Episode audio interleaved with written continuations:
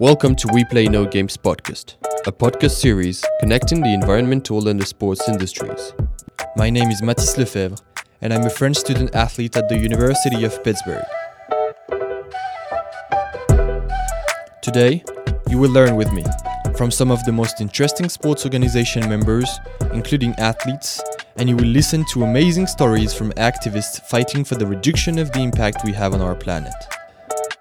Each episode of this podcast will want to create a deep and open minded discussion while gathering at least one actor from each of the sports and the environmental industries.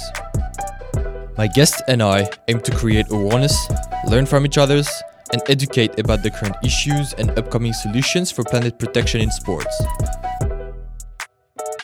Every episode will be supported by an e magazine available on both the website and the social media accounts of the podcast.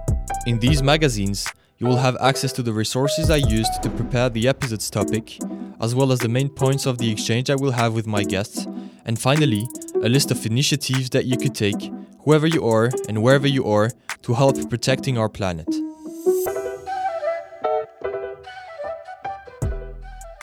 Well, hi Antonia, hi Tomek. Um, I'm glad to be here with uh, both of you. How are you doing, guys? Oh, good. Oh, good. Thank you for having us, Mathis. We're very excited to be yeah, your yeah. first episode of your podcast. Exactly. Exactly. So, Antonia and Tomek have been uh, probably the two people that helped me the most um, on the conception process of this podcast since several months. I mean, we've we've had some long discussions together about this podcast project. I think so, um, and it means a lot to me to be able to connect both of you on this introduction episode of the podcast series.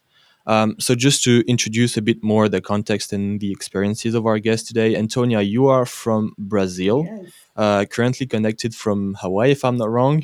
Um, you are the head of global education at Parley for the Oceans, which is um, an NGO fighting against ocean plastic pollution. Can you talk a bit more about your role in here, your position and even past experiences? Yes, absolutely. Thank you for having me once again, Mathis. And Tomek, it's a pleasure to be here with you as well.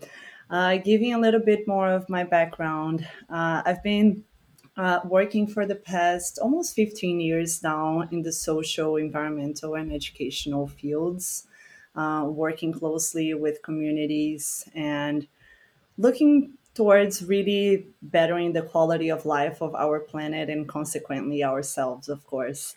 Uh, I've been mm-hmm. head of global education at Parley for the past three years now, and um, really focusing on bringing ocean awareness first and foremost on why the oceans are so important, celebrating its beauty, and building connections with people.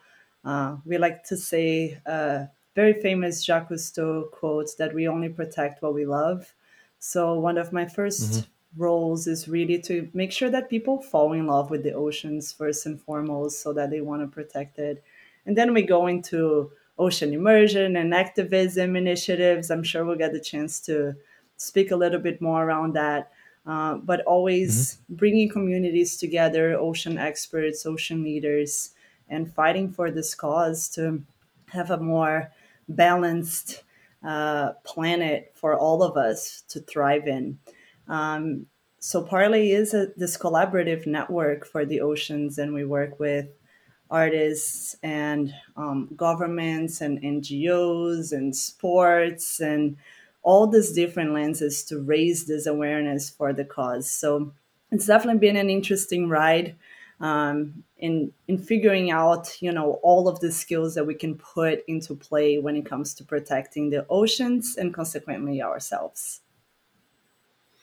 That's that's awesome. And then we've had the opportunity to meet uh, earlier this, this year during uh, one of the Ocean Uprise internship that we'll talk a bit uh, more yes. later.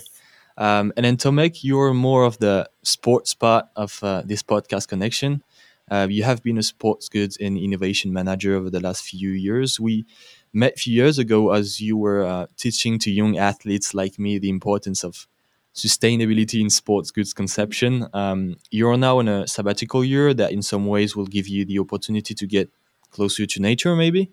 Um, can you briefly describe your professional profile and experiences and uh, where are you at now? Sure. Uh, really happy to be here with you, uh, Mathis and, and Antonia, to meet you. Um, so my parents are Polish. I was born and raised in France. I studied engineering um, in the north of France. Then studied one studied one extra year of uh, of marketing uh, in Spain, and uh, then started my career um, in the sporting goods industry. Um, it has been seven years now, and um, and I've been working in the research and development department of um, of a sporting goods brand. Um, mm-hmm. So working on products that you can see being used by athletes on the weekends, uh, broadcasted mm-hmm. on on TV. Uh, but not only by professional athletes, also by by any athletes, you know, the Sunday athletes that we all are.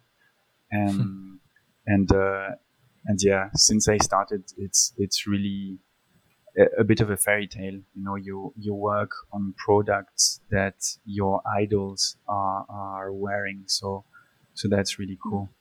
Um, I'm taking a sabbatical year now since it started uh, two months ago. Um, mm-hmm. It's revolving quite a lot around the ocean uh, from a from a more personal perspective. Um, but I'm trying to make it as low uh, CO2 emissions as possible. So the plan is mm-hmm. um, I've skated from Paris, which is my uh, where where I was born, from Paris to the Spanish border. Um, so which is no, already an amazing adventure. it was quite fun and quite some obstacles, but uh, and um, then you just arrived a few days ago. If I am not wrong, Thursday, yes, yeah, four days ago. Yeah. I'm, I'm, yeah, I'm just resting a bit, and in, in a couple of days, I'm, I'm going to uh, to go on a sailing uh, on the sailing part of my trip. I'm going to sail across the Atlantic. Um, wow. So still no plane. Uh, unfortunately, I will have to take a train and a ferry to get in uh, the good timing to the sailing boat, mm-hmm. uh, which is an interesting one because in terms of costs and time taken, it's way more complicated in today's world than than taking a plane. But mm-hmm. I did take a sabbatical to have time and take the time, so that's what I'm doing.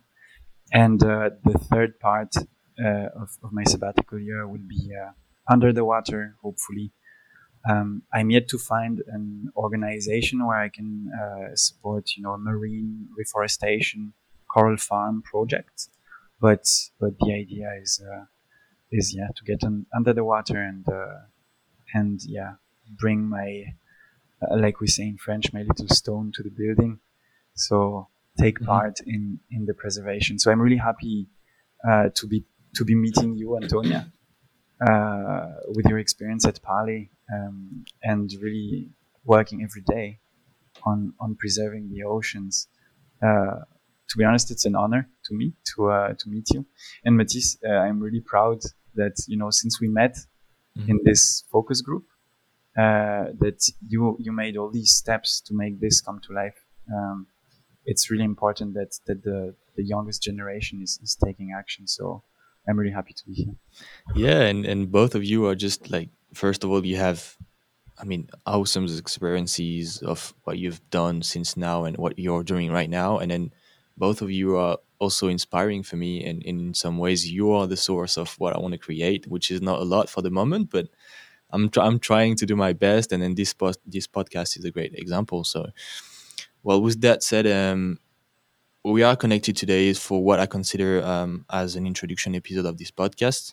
Um, I would like to come back a little bit on the concept of the podcast and the way it's been created, thanks to you guys. Um, so each episode will want to connect, and it's really the word connect that is important. Um, the sports industry and the climate change activism space, um, in order to create awareness on what we could do to improve our impact on the planet. And when I say we, it can be athletes like me or completely random people around the world, more or less connected to the sports industry. So each of the episode will be supported by a short e-magazine or e-article, whatever you should call it, that will develop three main points. Um, the first one would be the how to get informed um, on the specific topic that we are going to talk about during the podcast episode. We'll will share like resources used to prepare um, the podcast episode and then the topics that will be discussed uh, during the episode. Um, the second point would be the main takeaways from the podcast episode itself. Um, and the third and last point would be the how to take action uh, wherever you are or whatever the level of commitment that you could have.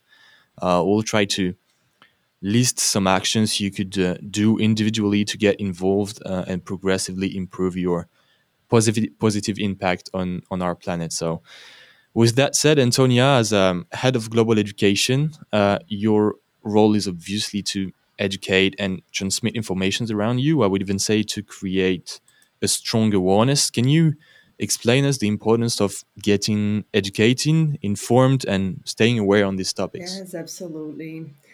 Um, first, I, I do want to say, Tomek, I am a little bit jealous of this, you know, sabbatical year. It sounds very, very fun, and I am sure it will be transformative in your life. I've done it myself for six months only, uh, and got the chance to go to Indonesia and Australia, and it definitely opened up amazing new doors in my life from a personal point and a, and a professional point perspective as well. So wish you the best in this year and definitely want to want to follow the adventure along with you.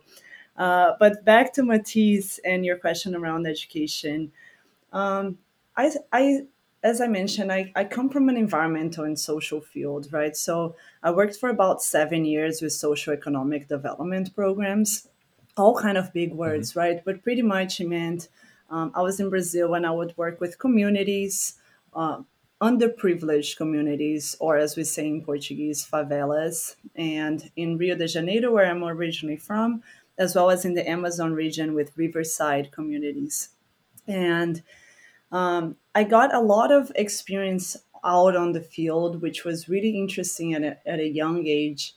But everywhere I went and everything I did, all the problems I heard, the solution was always education. Oh, we have to create education for this and education for that. Mm. And it just felt a little bit like a, a easy answer for everyone because why education, right? Uh, if that's the answer for everything, why aren't we investing everything in education then? And and it got me triggered in this in getting into local debates um, in my city, uh, a little bit from a political side, but also from this environmental side and the social side. What is it about education that makes education the answer to everything, right?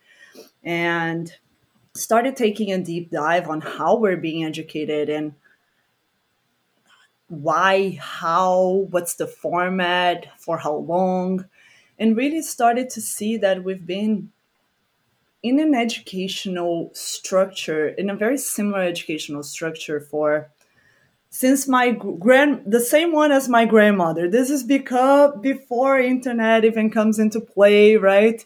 Uh, my great grandmother you get into a school you you are taught a few things you're a student you ask yourself why am i learning this sometimes? Some subjects you love some subjects you don't. But at the end of the day you get out kind of with a mixed feeling of there were so many things I memorized, but what did I really use those things for? So I got I ran into a term called progressive education, which is a new form of education, and that's how I really fell in love with this area, which is pretty much okay. applied learning. You learn about things and you apply that knowledge. You go from inspiration to action within that knowledge. And this can go for any field. And that's why so many people started saying education is the answer to everything. But in the sense of if you have a problem, get educated about that theme. Get educated about the pros and cons of that theme, as everything in life has mm-hmm. pros and cons, has these 2 mm-hmm. sides. But then go beyond, apply that learning. What can you do about it? Right? So when I think of education, progressive education is definitely very in my core line of thought of we don't want to just share knowledge with people or learn from people. It's always a two-way street when we're talking about education from students to teachers to up to the teacher to the student. You know, we're always learning with each mm-hmm. other, no matter what age, no matter what background. I truly believe in this. But now that you learn, what can you do about it? So I think education is really important as not only in the sense of raising awareness about main issues that can be in your personal life or in our global sphere, as when we're talking about the mm-hmm. climate crisis, but into taking that next step. Now that I've got, now that I have an awareness about this theme, what can I do about it? And play our role in this communal this this global village right? That uh, there are some some scientists that call our planet this global village because we're all in it together and we're all interconnected.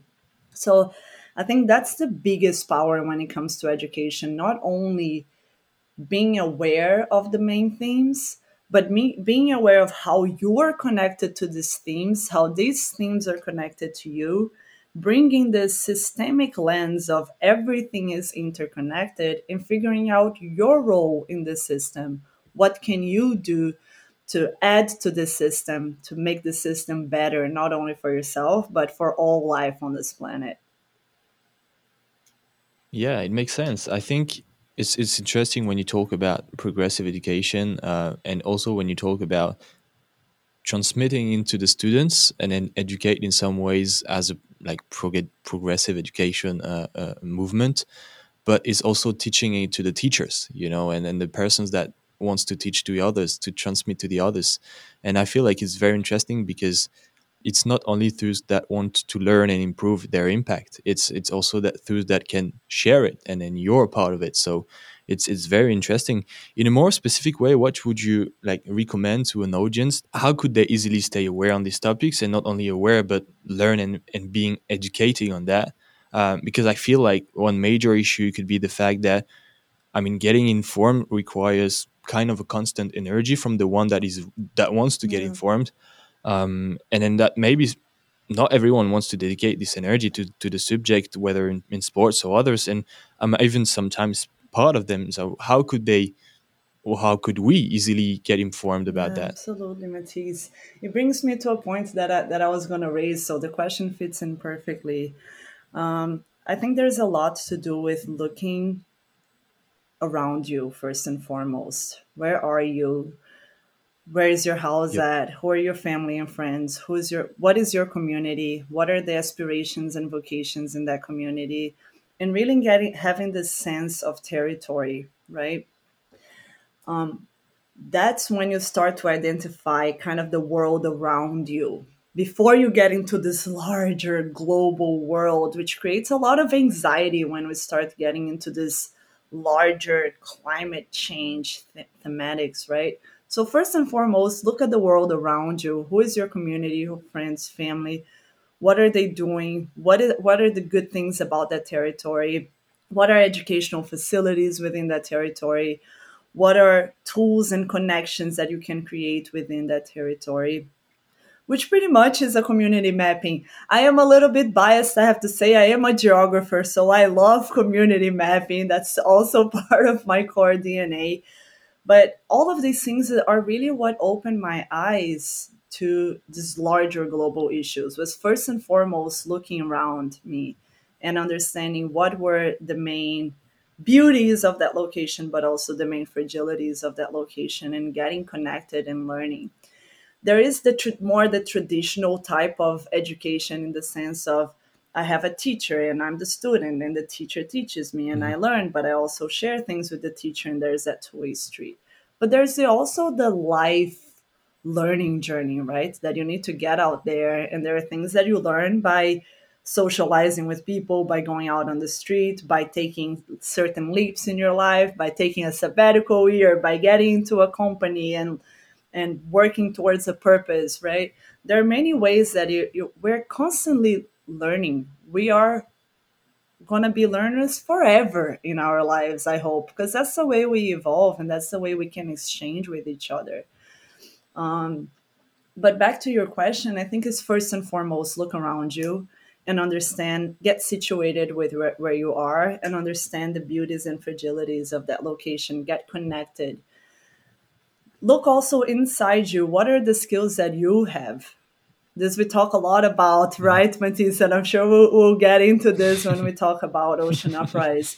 what are the skills that you have because we all come into this world with natural skills and we acquire skills over time but we all have our natural skills our passions and my famous sentence is the best way to figure that out is to observe your body. What makes your heart beat faster? I've heard that He's sentence heard this quite a few, few times, times. but I like to emphasize this because we tend to stay a lot in the rational mind when we can look at our body language as well. So, what makes your heart beat faster? Maybe you're a great communicator, and your way to learn more as well as share more is through a podcast, like you're doing, right, Mathis? Mm-hmm. You like to communicate you like to bring people together you like to engage. You're here learning from us we're learning from you. I'm going to learn from tomek he's going to learn from me and hopefully everyone that's listening to this podcast is also going to be learning new things. Mm-hmm. through these skills we can share and learn in multiple ways so look around in your community understand aspirations vocations threats beauties but also look inside you. What are the skills that I have so I can implement the skills in this territory and add to it? We tend to take a lot from the places we go. We need to start shifting this key and really adding to these territories and adding to our planet and adding to our lives and making this pie bigger for everyone with more of this, well, what I like to call an abundance mindset. You know, there's space for everyone to input their skills and make this world a better place. Um, yeah, it's it's very interesting for me because your answer is very general. Like you talk about education, you talk about you know staying aware and everything, but it's not only about the subject that we want to bring climate change and all and everything you're talking about connections yeah. and connections to the basis you know what we have around ourselves the families the friends the territory and then being sensitized about all that maybe can change everything because it's it's it's the basis but it's also what's make it relevant you know to to continue to understand what's around us the nature and then try to find a, a sensibilization about that and then improve improve the impact because of that. So it's very interesting because it's it's general and i was ex- actually i was expecting a very precise answer like yeah you should do that to get informed you should do that. No just look around you you know yeah. basis so it's it's it's very interesting. It's it's really if i may it's really interesting because it rang a bell uh, when you were talking antonia. I mean as a, as a basis of for me education there is no question this is this is the first step. If if we don't invest in education um, what should we do? So and when as you were talking about about yeah learning and then about um, surrounding yourself with people and looking around it it rang the bell of of the self determination theory so i'm you know i work on sports products uh, innovations um, i've been working on wearables uh, where there is a, a, user experience involved and mm-hmm. i've been interviewing uh, players like humanities and and mm-hmm. coaches and i've been studying a bit of motivation theories and there are three, according to the self-determination theory, there are three pillars um, that lead to motivation. The most obvious one is competence. So, uh, how good I become, uh, better than the others, or better than myself yesterday. So this is kind of kind of obvious. And then you have autonomy, which I connect here to education, which is basically understanding why, understanding why I'm doing this drill, understanding why I'm going to this practice, um, and and having the possibility to to choose because I know why I'm doing that. Mm-hmm. So I relate this to to to education, and then the third pillar is relatedness, mm-hmm. and relatedness is is the need to feel connected to uh, to others, uh, a feeling of of uh, belonging for the same cause, and this all leads to motivation. So as you were talking, um, about education and and well autonomy and relatedness. Um, it just reminded me, it's funny how it's it's the world of environmental education and sports have you know similarities in the end. That's that's very interesting. It is it is a question the question that I wanted to broad, and we'll come back again on the motivation aspect uh, aspect also to get informed informed but also to take action and, and and this is in some ways very interesting so and and to make as we are both actors of the sports industry in some ways uh, I think we can, unfortunately, but definitely say that most of the sports industry actors aren't really educated about these like global subjects and climate change, or at least not enough. Um, I would say, especially the athletes, as you mentioned. Um, we, we won't develop too much the example, but obviously some of the recent media appearances were unfortunate but great examples. So, what's your individual opinion on the importance of the world of sports education on these topics? So, I'm going to talk mostly about football because yep. I've been working on on football products mostly, also on on some other sports. But it's interesting to focus on football because I believe it's, you know, you could say football is the most um, universal religion of humanity almost mm-hmm, mm-hmm. because it unites so many people. There is no other thing that that unites so many people. Um, not only geographically all over the world, but also in terms of layers of the society.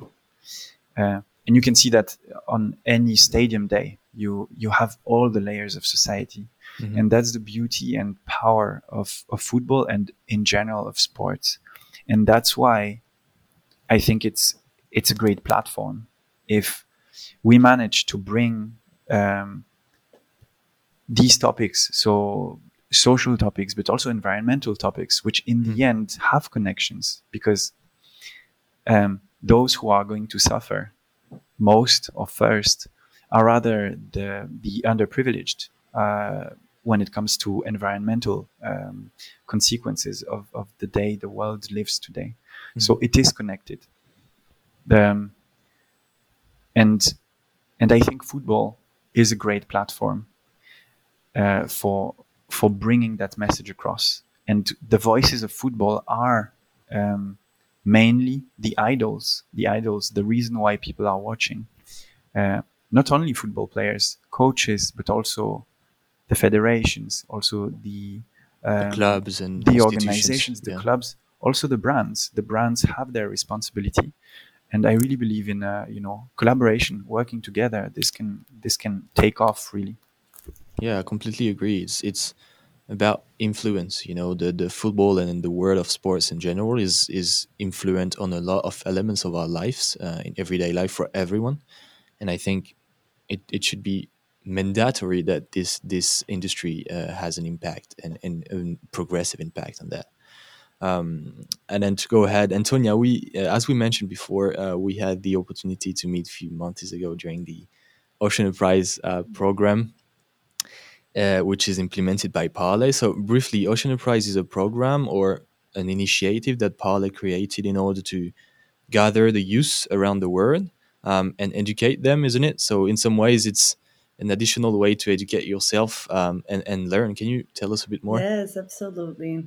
So Ocean Uprise started back in 2019 with a youth leadership summit here in Hawaii on the North Shore of Oahu, bringing in um, amazing youth activists from around the world, as well as amazing ocean ambassadors from our network to have a week deep dive in ocean themes and come up with projects and solutions um, that would come out of this summit. So it became really as this global. It started as this global event, and but already knowing that we wanted to turn this into a global youth movement, right? There's a lot of oh, we should involve youth, but really, how can we involve youth truly in a company and make sure that they are having voice, make sure that they are participating in the process. So Ocean Uprise is a Parley initiative, uh, but it's Parley's it's a youth network for the ocean, and the keywords there is that it's by youth for youth. So we actually mm-hmm. brought in our team leaders, Ocean Uprise team leaders, to build this. Shout out to Bodie and shout out to Jordan and Shannon who are Shannon is our newest team leader in Jordan. Um, Mathis got the opportunity to meet him and yep. really start building this network. What is this global structure of youth education, empowerment, activism looks like?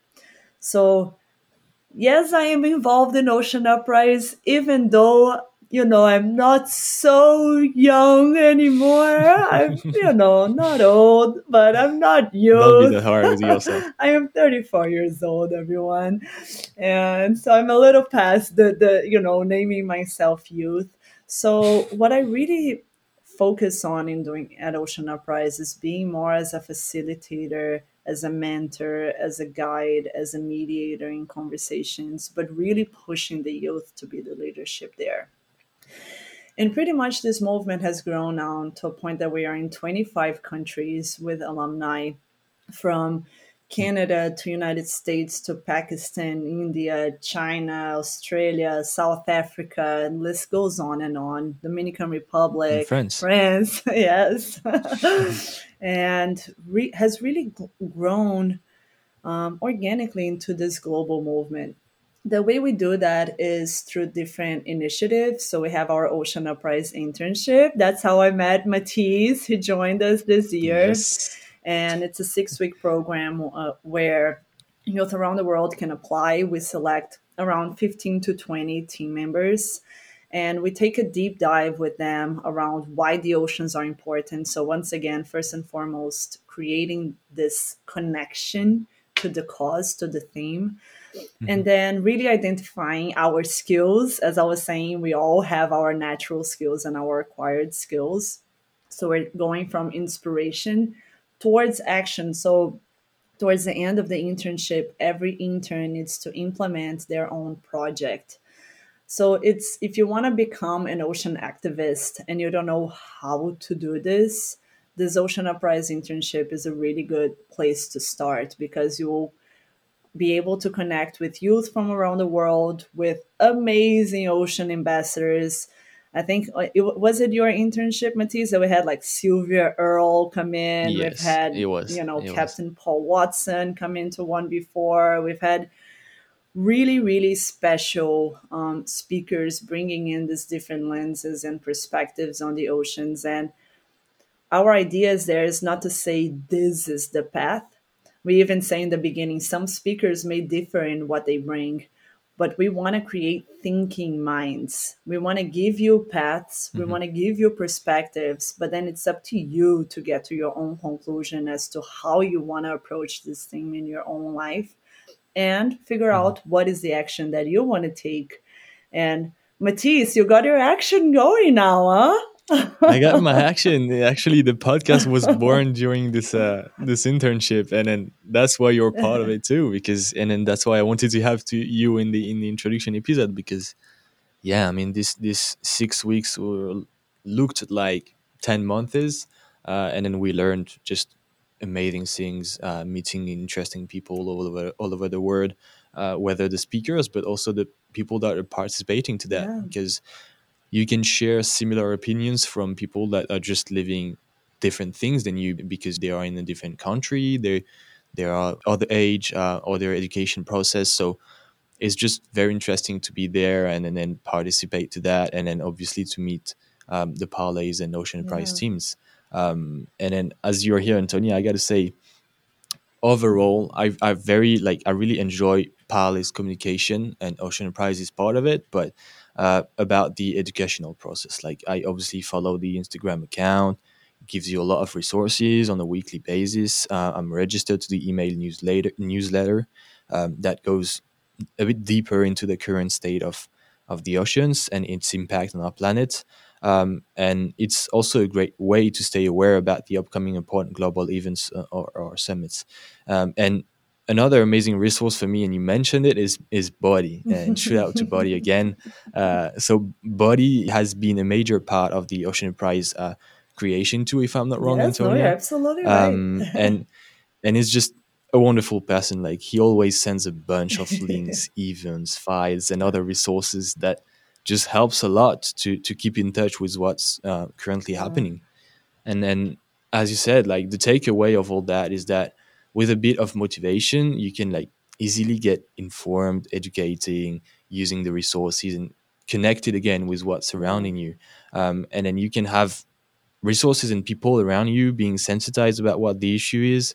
Um, and then it makes me come to another main point of this discussion, which is as you said, to make the motivational aspect of all that and, and getting ready to not only get informed, but also concretely take action.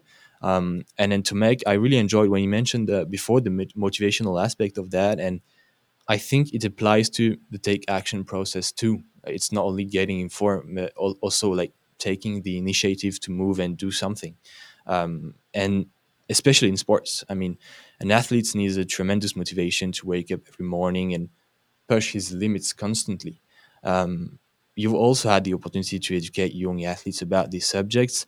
It's kind of a deep thinking, but do you think that this motivation behavior can be like compared to the motivation needed to take action and reduce the impact? Definitely. So if you, I think we we should distinguish um, two two types of of athletes. The very elite ones, mm-hmm. uh, who are really looking for the 0.001% increase in performance. And, and then the whole rest of, of athletes from, you know, very amateur level to, to rather higher, higher amateur levels. Um, the motivation aspect is uh, is different. There's a whole scale, and when talking to well to you, Mathis, actually already mm-hmm. uh, a couple years ago, um, even though you were how old were you? You were 16 or 17 back then.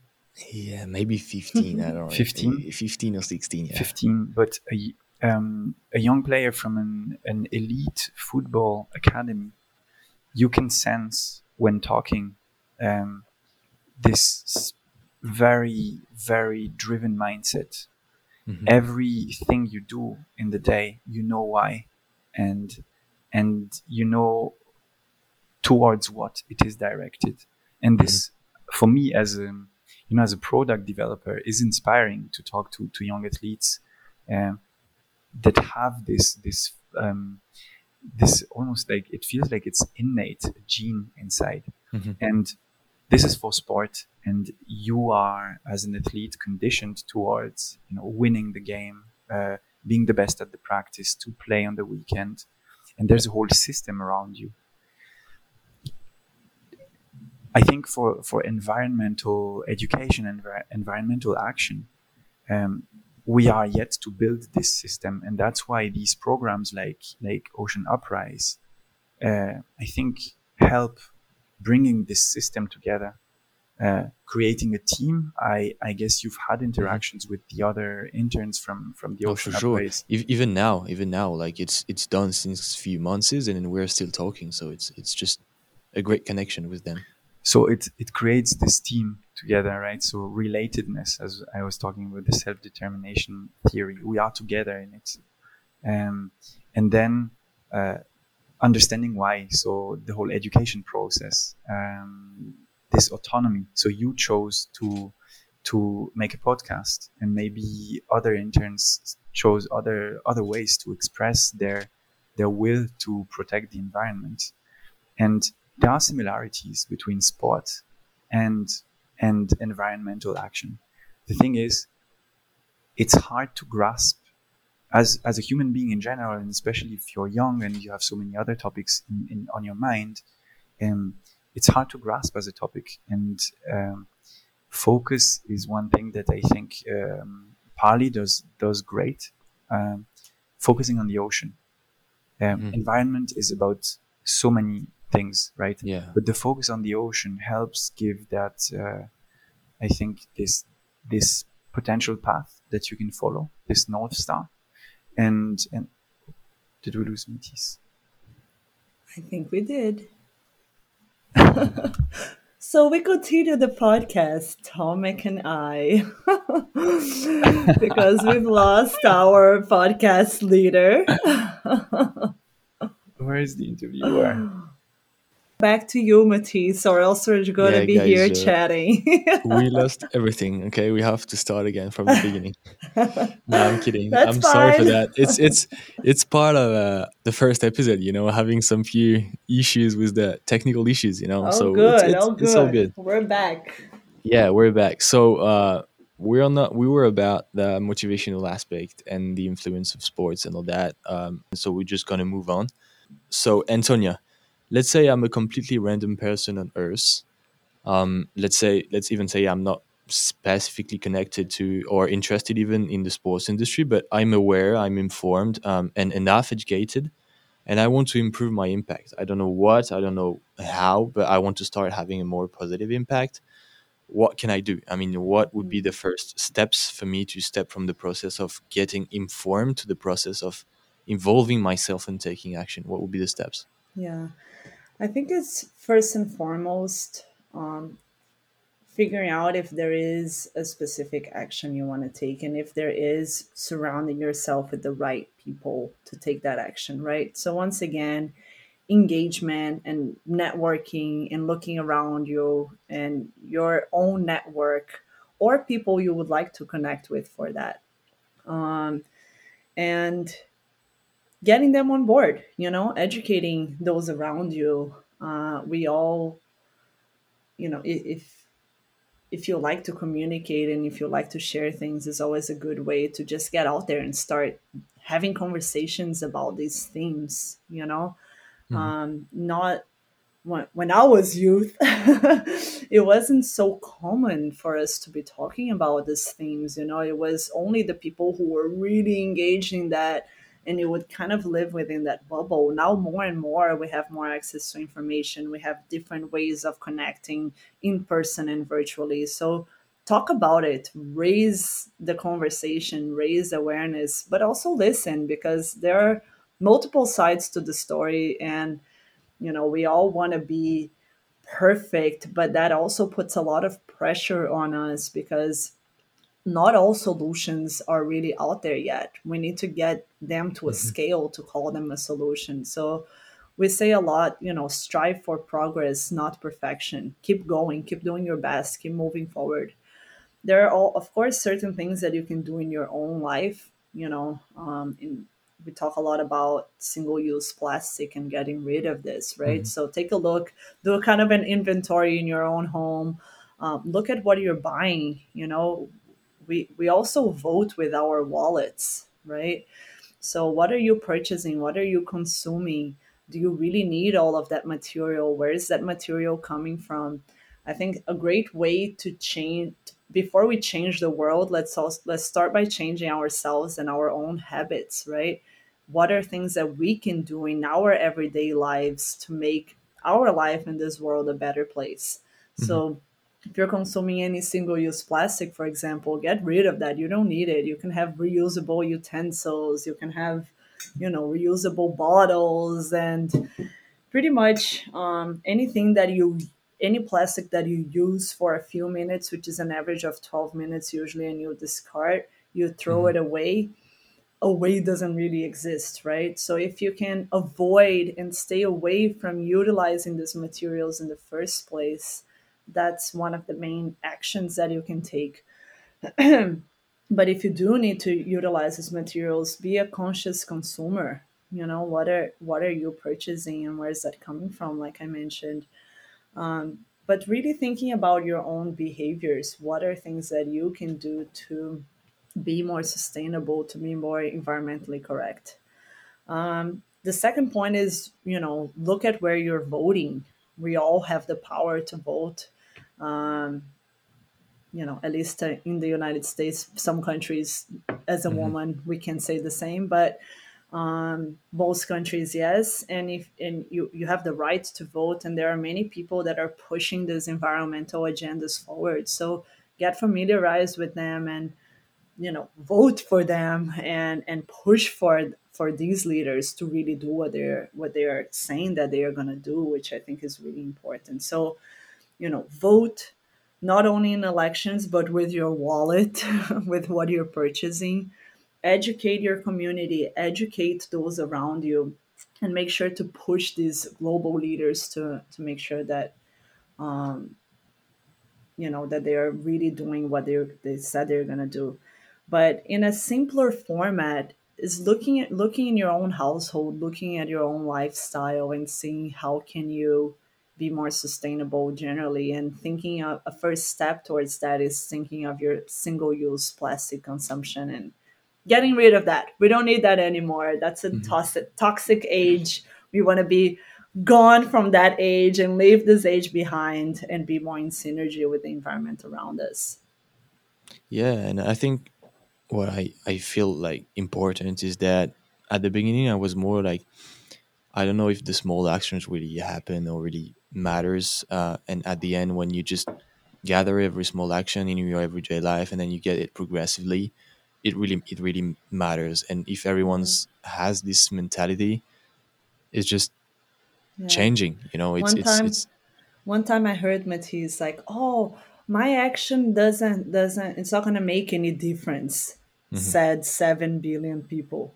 You know? Yeah like it, actually this is this know? is a sentence that i've been saying a lot you know so it's it's kind of the yeah something i want to share too is like whatever you are whoever you are wherever you are if you can have at least a small action in your everyday life and then get it to progressive and more and more actions because it yeah. becomes easy to do it just do it get started don't think if it's perfect don't think you need to have a degree and get into a job and get all the credibility in the world. Get started doing it. As you start doing, that's how you gain credibility. That's how you gain more knowledge. That's how you're going to learn from mistakes that you're going to make. But you know, you're going to make that mistake once, but never the same mistake twice. And you're going to make new mistakes, but you're mm-hmm. going to grow from those as well.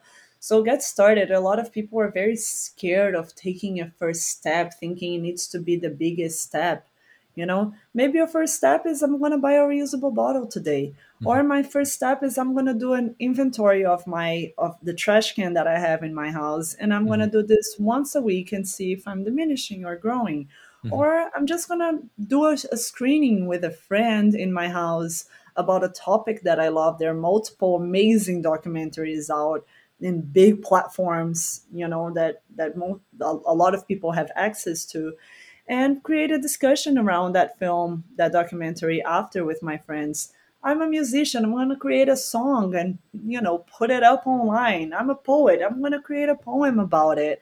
I mean, it can really go on and on and on and goes back to your skills, right? What are you good at that you can use that skill to add to the mo- to the movement? And you already have the skill. Mm-hmm. You don't need to study and get a PhD on the skill. You already have it. So get started, learn from it, grow from it. It's better if we have a lot of people progressing forward as opposed to waiting for the perfect moment to actually take action. And th- there's a good quote for, for that. The, uh, I think in English it goes, um, a thousand miles journey starts with a, f- with a single step. Yeah. Mm-hmm. Right, by Lao Tzu. Um, I think this is uh, this can get really scary to take this first action, and you feel very ridiculous. You know, okay, well, what is it going to change? That one, that one step. Sure, one step maybe is not going to change the world in itself, but it's it's taking you on a path of growth. I think Antonia, you, you said the word growth to grow, and Mathis, you mentioned progressive, and that's that's the thing, right? Growth mindset. And mm-hmm. if you look at all the the role models of of environmental activism. They they they didn't start uh, perfect. They had to make that first first step, and exactly. there's a whole spectrum of, of of people who take action with more or less impact. But yeah. the whole point is about making that tiny one more step than yesterday or than last week or last month. And I think that's a mindset that that is, yeah, we need to all have uh, when when it comes to to the environment and, and its protection. Yeah, and I also love to say, since we are in the sentence uh, moment of the of the podcast, uh, you know, we all the classic environmentalist phrase, right? We want to change the world to a better place, and this feels mm-hmm. so big. And sometimes this is actually what blocks people from actually taking action because everything just feels very unachievable. Like, how am I by myself going to change this, right? And it goes with the steps. And if you're changing your world, if you're changing your own behavior, you're changing your whole world. If you're mm-hmm. changing, if, if you're adding and changing and learning and exchanging with those around you, you're also changing their whole worlds so I like to say that, you know, we're changing multiple worlds at a time so that we can get to this larger global, really world change.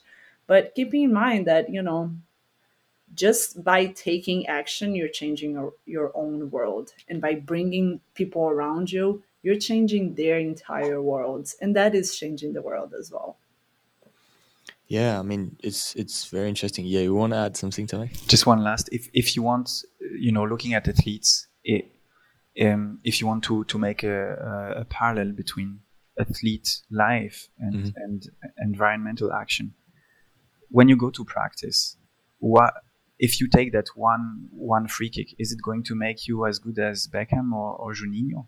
Yeah, one right. one free kick? No it's but a constant it's, it's a, a, constant, constant practice yeah. and every free yeah. kick allows you to either fail or progress anyways progress either fail get uh, get to that perfect mm-hmm. um, spot on on on the goal and and that's the thing just drill do do do it you know one one drill second drill etc it's just mm-hmm. about repetition and growth it's and engage right? Because the power of engagement in the in the sports industry is tremendous. Well mm-hmm. i'm a brazilian myself so soccer has been part of my life since i was born you know? And i was just there right now and and went to a game of my team flamengo which is you know we have one of the biggest cheering crowds in the world. And i couldn't believe 70,000 people in a stadium you know and these are only the people that are physically present there. Plus everybody watching on tv plus everybody listening on the radio. The power of engagement and passion that sports generates is unbelievable. It, it, it is mm-hmm. really amazing. And if we can tap into that and have more conscious athletes, more conscious brands, these industry leaders really taking on the role of shaping a whole new type of mentality and behavior and economy. This also translates to this crowd that follows those teams, that follows those athletes, that follows these brands, right? So it's a really powerful moment of change and you know a tool that everybody involved in the sports industry has access to it in different shapes and forms but still have has access to it and that power of engagement also comes with responsibility, right? You're putting messages out there. You have the power to choose what message you know you can you'll put out there, and that message will influence thousands, if not millions, of people around the world. Mm-hmm. So that's a big responsibility, but also an amazing opportunity when it comes to education and mm-hmm. educating all the people that are part of this larger network. Talking about Brazilian football, uh, uh, so maybe not Flamengo, but Co- Corinthians. Uh, there is a great example. Socrates, uh, a football player, mm-hmm. took a stance in favor of uh, democracy together with, with his partners at the club and the whole club, bringing in democracy in the decisions of the club. That's a perfect example. During during uh, dictatorship in, in Brazil back then, yeah. this is a, an amazing example of how football has has the power and sports in general have the power to to uh, to change society. Exactly. And, yeah. and I think yeah, there's you know a good news I've heard this week actually is the Ballon d'Or is adding one category to its awards, uh, okay. which is um, I think the the most engaged player in activism in general. Oh yeah, yeah, yeah. Mm-hmm. And this is great news that it is going to be celebrated. So I'm hoping to see in the next years um, social causes, but also the environment come mm-hmm. come to the forefront of uh, of the ceremony. And yeah. Tomek, you were also mentioning earlier how you know it's not just the game when we're talking about sports. It's not just the athlete there's a whole structure behind that of products of management of operations of people all around the world of different languages of different cultures of different types of engagement. So it's you know there's so many levels that we can work um, through sports and not only in the end of course you know what we see on, on a screen or in a game or the athletes out there in the field like you right Mathis uh, which is the fun part of it for sure but there's a whole industry behind it that has a tremendous impact and this mm. impact can be very positive as well as long as the stakeholders involved are willing to to take that leap. And many of them are now which is the beautiful thing that we are seeing in this new moment. Yep. Well guys we're getting to the end of our episode unfortunately no! but what what a wonderful way to introduce the podcast um, and then all the initiatives that will be implemented around it around it. Um, I appreciate you took the time to be here, uh, both of you. Really, um, I hope to see you both really soon. Uh, and Antonia will definitely continue to follow every educational content that Parley will be posting. uh, and I know that some amazing projects are coming too. So wonderful! Thank you very much, Antonia, for being here. to make. I wish you all the best uh, for the rest of your adventure, uh, and I really look look forward to hear from that and and and hear that you arrived safe. Thank you very much, both of you. Thank you, Mathis, for inviting us once again, for being courageous and brave to begin this podcast, to put your voice out here, to put your face out here, to really stay on top of Tomek and I to make sure we were, you know, showing up and, and participating and really coordinating this whole um, movement that you're beginning. You know, you're taking a really big step, a bold step. So, you know, huge congratulations and you know proud antonia moment to see you know you coming out of this this internship figuring out what you wanted to do and now seeing this project coming to life it's really amazing so proud moment for sure thank you and antonia. thank you everyone who's also listening to us i hope you all learned something new, something fun. Uh, we hope you're inspired to learn more about your own skills, to look around your community, to get out there and take action, to learn more about these subjects, and to really join this global movement with us and push this, you know, these important themes forward. And um, if you're ever interested in connecting, please look me up online and get in contact. It would be a pleasure to be connected with you that are listening to us right now. And thank and you look well. Out, look out for the next episode, guys. look out for the next episode. More cool people joining Mathis here, talking about sports and environmental industries and um, education. I'm definitely gonna be checking them out, Mathis. And Amazing. thank you, First Tomek. audience. and thank you, Tomek, as well for you know, being in this room with us today and sharing a little bit more about your experience. And also, like Mathis mentioned, I'm very curious to see where your adventure takes you. and, you know, when he comes back, we should do another podcast, maybe, Mathis, and see oh, how his sure. adventure oh, went. For sure. Thank you. Yeah, absolutely. And I'm, I'm looking forward to the next episode. Um, I'm really curious about the next guest. I guess my message to to uh, to all of us is until that next episode, let's take that one more step for the environment. Oh yeah, uh, one step at a time, and uh, and we'll make it together.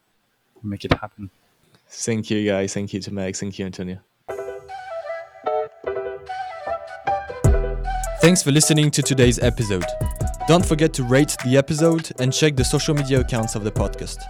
Also, search WePlayNoGames.com for more content and to access the e-magazine, giving you resources about the episode's topics and initiatives that you could take, whoever you are and wherever you are, to help protecting our planet.